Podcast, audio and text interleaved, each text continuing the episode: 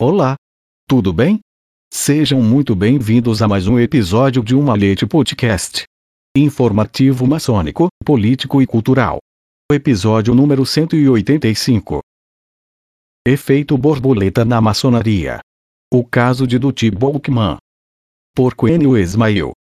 Efeito borboleta é um fenômeno previsto na teoria do caos que acabou ganhando popularidade, sendo interpretado como se o simples bater das asas de uma borboleta pudesse desencadear uma série de acontecimentos que provocasse uma tempestade do outro lado do mundo. Esse é o cerne da teoria do caos, que compreende que mesmo os sistemas mais deterministas são imprevisíveis a longo prazo, frente a uma ínfima diferença nas condições iniciais, tornando-se caóticos. Essa seria a justificativa para o fato da meteorologia realizar apenas previsões curtas e, ainda assim, algumas dessas previsões falharem. Mas a aplicação da teoria do caos não fica restrita à meteorologia, já que sistemas abertos de longo prazo também são objeto de estudo de outras áreas do conhecimento, como nas ciências biológicas e nas ciências sociais. Partindo desse pressuposto teórico, verifica-se um efeito borboleta observado na história da maçonaria. Neste caso, a inesperada mudança nas condições externas chamava-se do Tibolkman, cujo bater de suas asas em uma ilha no Caribe mudaria toda a maçonaria. Acredita-se que Duty Bolkman teria nascido na Jamaica e chegado à ilha de São Domingos como escravo de um inglês. Respeitado sacerdote voodoo, no final do século XVIII, ele foi o grande líder de uma rebelião de negros escravizados que trabalhavam, principalmente, nas plantações de cana, café e tabaco. Sob sua liderança carismática, os oprimidos conseguiram o recuo dos colonizadores franceses, em 1791. Nessa época, a ilha de São Domingos era a colônia mais rentável da França e responsável por quase metade da produção de açúcar de todo o mundo. Mas para que isso fosse possível, demandava-se centenas de milhares de escravos, o que gerava na ilha uma proporção superior a oito escravos para cada francês. Então, pode-se acreditar que uma revolução era iminente. Em 1801, Napoleão decidiu pela retomada da colônia e retorno da escravidão. Batalhas foram travadas até o início de 1802, quando as últimas lideranças locais se entregaram. Contudo, a retomada do domínio francês durou apenas alguns meses, até que os rebeldes se reorganizaram. A batalha final foi travada em novembro de 1803 que, vencida pelos rebeldes, levou à independência do Haiti, declarada oficialmente em 1 de janeiro de 1804. E assim, o Haiti foi a primeira nação independente de toda a América Latina e Caribe. Todo esse movimento de independência foi presidido por um ritual voodoo realizado em uma floresta chamada Bois Caimã, conduzido por Duty Boukman, em agosto de 1791. Por sua forte liderança, sua profecia de liberdade e a crença em sua invencibilidade, ele se tornou a prioridade do exército francês, que o capturou, executou e degolou, em novembro daquele mesmo ano, expondo sua cabeça publicamente. Isso o tornou um mártir, similar a William Wallace, na Escócia, José Marti, em Cuba, e a Tiradentes, no Brasil. E como o sacrifício de um porco, numa floresta de uma ilha do Caribe, conduzido por um sacerdote voodoo, pode ter afetado a maçonaria em todo o mundo.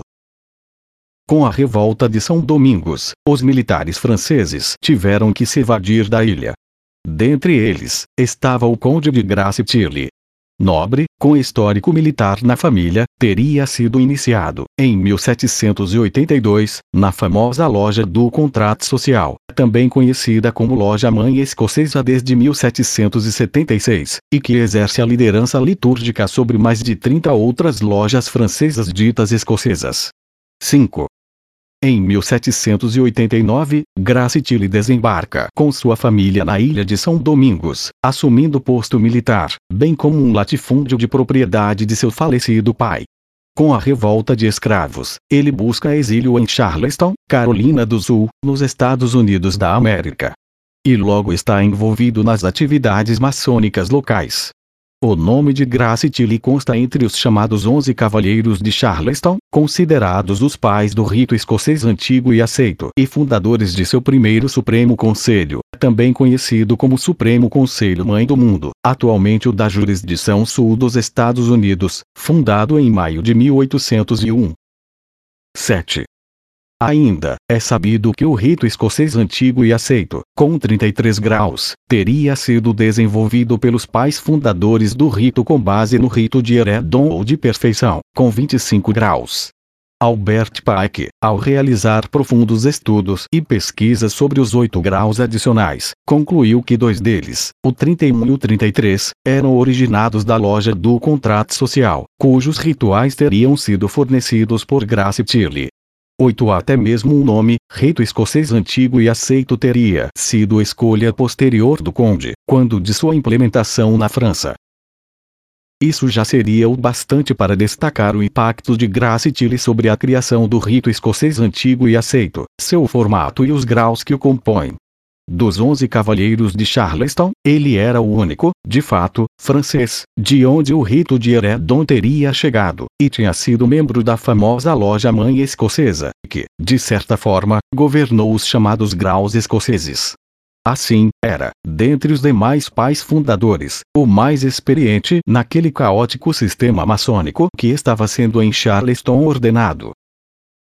No entanto, a influência de Grace Tilly vai além.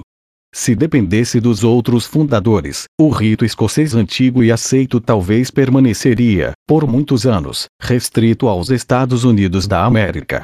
Foi pelas mãos de Grace Tilly, portando carta patente do Supremo Conselho Mãe do Mundo, que foi fundado o segundo Supremo Conselho, em Porto Príncipe, em maio de 1802. Também foi ele o responsável pela fundação do Terceiro Supremo Conselho, na França, em outubro de 1804, e pelo desenvolvimento dos rituais dos graus azuis ou simbólicos para o rito escocês antigo e aceito, supostamente no mês seguinte.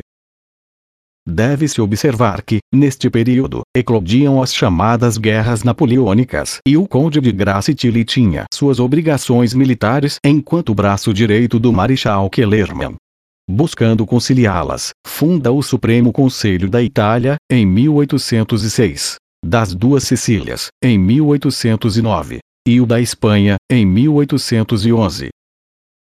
O Marechal Kellerman era um homem com idade avançada, que não comandava tropas em campo de batalha, participando da conquista política das batalhas por meio de seus homens de confiança, como Grace Tilly, Assim, vê-se que a França, nesse período napoleônico, adotou estratégia similar à do Império Britânico, que também tinha na maçonaria uma instituição participativa na consolidação sociopolítica de sua expansão.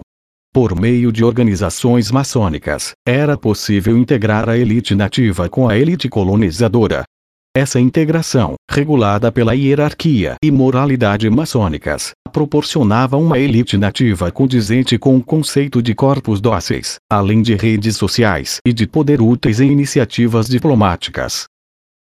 Algo que reforça esse entendimento é a manutenção francesa da tradição maçônica de escolha de um representante de seu império como governante da organização maçônica então criada na colônia. Eugênio de Beauharnais, enteado de Napoleão, no Supremo Conselho da Itália. Joaquim Murat, cunhado de Napoleão, no Supremo Conselho das Duas Sicílias. Miguel José de Azanza, íntimo do irmão mais velho de Napoleão, no Supremo Conselho da Espanha. A diferença observada é que, nos casos britânicos, as organizações maçônicas eram criadas com status de subordinação, grandes lojas provinciais, enquanto que os Supremos Conselhos já nasciam independentes. Fica evidente que Grace Tilly era a pessoa certa nos momentos e locais certos, tanto para ajudar a criar como para expandir o rito escocês antigo e aceito. E assim, o rito escocês antigo e aceito tornou-se a mola propulsora da maçonaria no decorrer do século XIX, criando um novo processo de reprodução maçônica, com seus supremos conselhos sendo fundados concomitantemente, ou até mesmo antes das grandes lojas ou grandes orientes em territórios ainda maçonicamente desocupados. A partir daí, o rito escocês tornar-se-ia não apenas predominante em todo o mundo maçônico, mas, via de regra, a pedra angular do mesmo, tendo sido protagonista ou partícipe das principais mudanças, seja criação, cisão, fusão, ruptura, aliança ou tradição, que tenham ocorrido nas principais jurisdições maçônicas nos últimos dois séculos. E se não fosse o inesperado bater de asas daquela borboleta, do Tibalkman, que provavelmente nada sabia sobre maçonaria. Se não fosse aquele ritual voodoo que ele conduziu numa floresta úmida do Haiti, em agosto de 1791, sem qualquer relação com a maçonaria, nada disso teria acontecido. Grace Tilly não teria se exilado em Charleston e fornecido os rituais de sua loja mãe, os onze cavalheiros de Charleston não teriam se formado, ou pelo menos não com aqueles irmãos. Os 33 graus não teriam sido organizados, pelo menos não com aqueles rituais. O rito escocês antigo e aceito não teria sido criado ou, pelo menos, nomeado assim. Os graus simbólicos do rito não teriam sido desenvolvidos. E, com absoluta certa, o rito escocês não teria se espalhado pelo mundo de forma tão fácil e rápida. Dutty Balkman é indiscutivelmente um herói e mártir da independência do Haiti. Mas, além disso, deve-se levar em consideração a possibilidade de que seu feito tenha extrapolado o intento de liberdade de seu povo e as fronteiras de sua ilha. O que talvez não tenhamos ainda um processador com capacidade de calcular é como seria a maçonaria mundial sem a ocorrência dessa variação. De todo modo, fica a conclusão de que um pouco de teoria do caos pode colaborar para uma melhor compreensão do processo maçônico de se colocar ordem sobre o caos. Orduado Shaw. O autor, irmão Quenio Esmail é escritor, revisor técnico, editor, palestrante, professor e pesquisador. Na maçonaria simbólica, é venerável mestre da loja de pesquisas Dom Bosco 33, grande loja maçônica do Distrito Federal, 2019-2021. Edição: Luiz Sérgio Castro. Até um próximo episódio de Uma Leite Podcast.